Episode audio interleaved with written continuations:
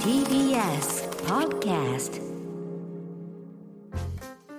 さてこの時間は講談社プレゼンツ金曜開店砂鉄道書店です。講談社から刊行された書籍の中から私武田砂鉄が本を選んで内容を読み解きながらああだこうだ考えてみようという企画でございます。今週は講談社現代新書から刊行されている白井聡さんのマルクス性を飲み込む資本主義を紹介していきます。こちらは今までも何度か紹介してきました現代新書100シリーズの一冊になっております。著者の白井聡さんは1977年東京生まれで早稲田大学政治経済学部卒業。現在京都精華大学の教員で専攻は社会思想と政治学です。永続敗戦論戦後日本の革新で第35回石橋丹山賞。第12回角川財団学芸賞などを受賞。他の著作に主権者のいない国武器としての資本論などがあります。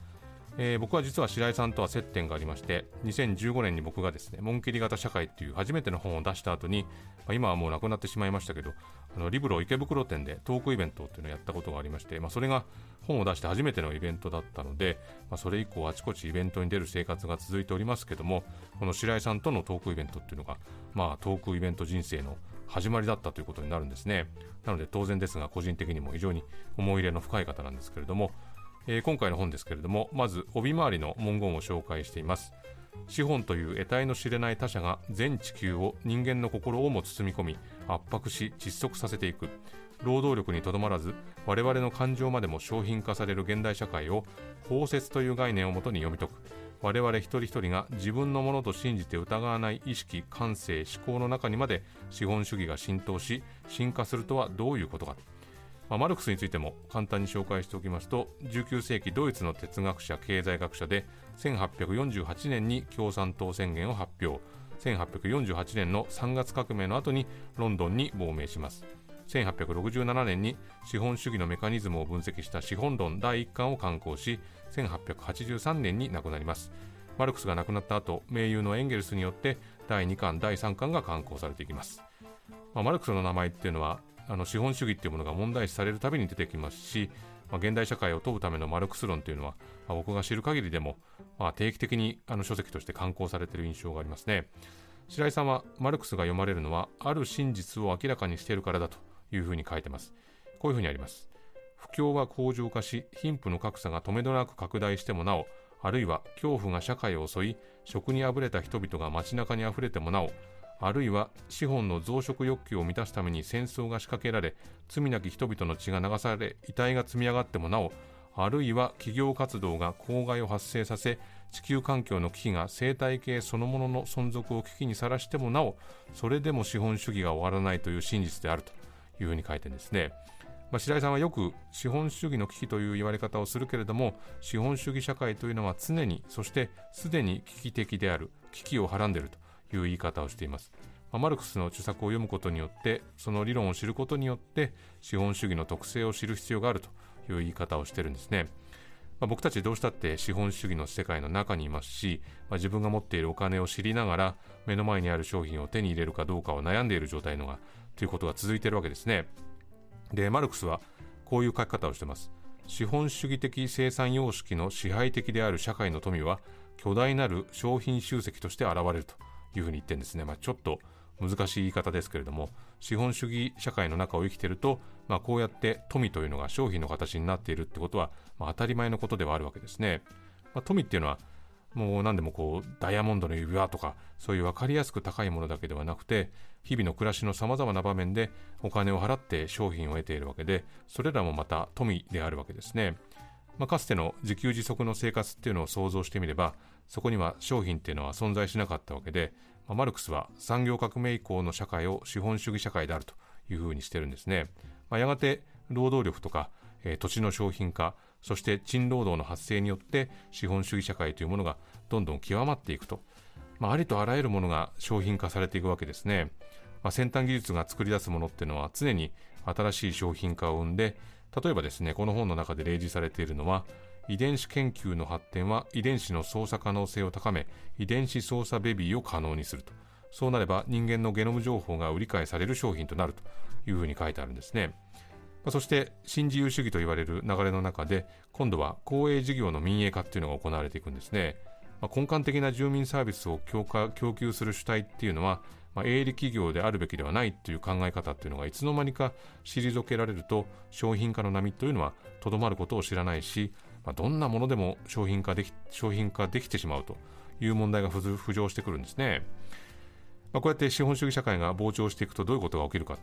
まあ、生産力の増強やそれをもたらす技術革新そして発明というのが、まあ、人間の幸福を目的した目的としたものではなくなっていくということで、まあ、白井さんが近代資本主義社会が達成してきた生産力の増大は人間の生活を快適で安全なものとしてきたと称賛されていた。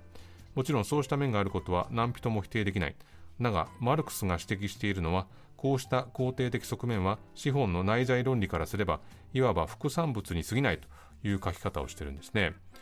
まあ、資本が人間の幸福を目指してないっていうのはどういうことかというとですね、まあ、20, 20世紀の後半以降消費社会というのが生産あの先進国で生まれまして、まあ、生活を満たすための物品というのがほとんど手元に渡るようになると今度は意味というのを消費するようになると、まあ、資本としてはもう別に何もいらないっていう心境になられちゃうと困る不都合なので、まあ、例えば無意味なモデルチェンジをしてみたり無駄な新機能をつけてみたり、まあ、昔から使ってきているものをいやそれはもう古いもんだから新しいものに買い替えなさいとそうしないと面倒なことになりますよというふうにやってくるのはですね、まあ、それなりに例えばまあ自分が長い期間パソコン使ってるとそういうふうに思ったりするわけですけれども、まあ、白井さんは、まあ、要するに資本が欲求不満を作り出すような社会それが消費社会であるここにおいて資本が人間の幸福を目指していないことは明らかであるというふうに書いてます。まあ、わかるような気がしますね。まあ、心配にさせて、不安にさせて、まあ、その結果満足しても、もっとこれで満足しませんかというふうに提案されると。でそれを手に入れると満足するんだけれども、しばらくすると、いやいや、さすがにそれはもうあれじゃないですか、新しい方がいいんじゃないですかというふうに言われてしまう。まあ、この流れを繰り返しているわけですね。まあ、もちろんその都度自分の判断なわけですから、資本主義に飲み込まれているわけじゃないという主張もしたいところですけれども、まあ、大きな視点から見れば、まあ、そういうふうに整理されてしまうっていうのは致し方ないのかなというふうに思います。じゃあこの資本主義っていうのは最終的にどうなるか。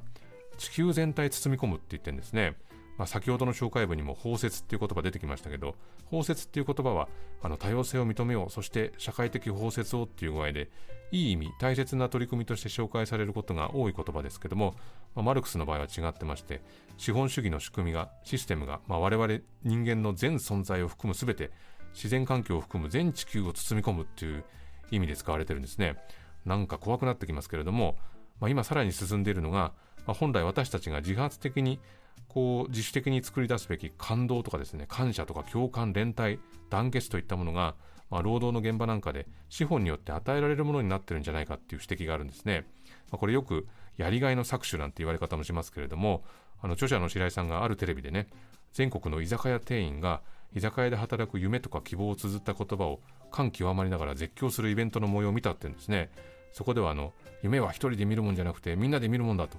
人は夢を持つから熱く熱く生きられるんだっていうふうに叫んでるのを見てでも彼らが極めて低賃金で働かされてるっていう事実を知って非常に驚いたっていう記述があるんですね。こういうふうに疑問を投げかけてます。我々の情動感情生活までもが商品化され買うべき対象となった後まだ包摂されていないものとして言い換えれば抵抗の拠点として何が残っているのだろうか。おそらくはもう何も残ってないという感覚が現代の閉塞をもたらしているまあ、なかなか手厳しい指摘なんですけれどもこの指摘をまあ、受け止めずに避けていると、まあ、ますます資本というものにがんじがらめになるんじゃないかというふうに思うんですね。まあ、マルスマルクスの資本論でね書かれていることというのがなんでこの今現在に通用するのか、その点が端的にまとめられまとめられている本でございますんでぜひ読んでみてほしいと思っております。今週はこの辺りでございます。このコーナーはポッドキャストでも配信しております。そちらもチェックしてみてください。以上金曜開店砂鉄道書店でした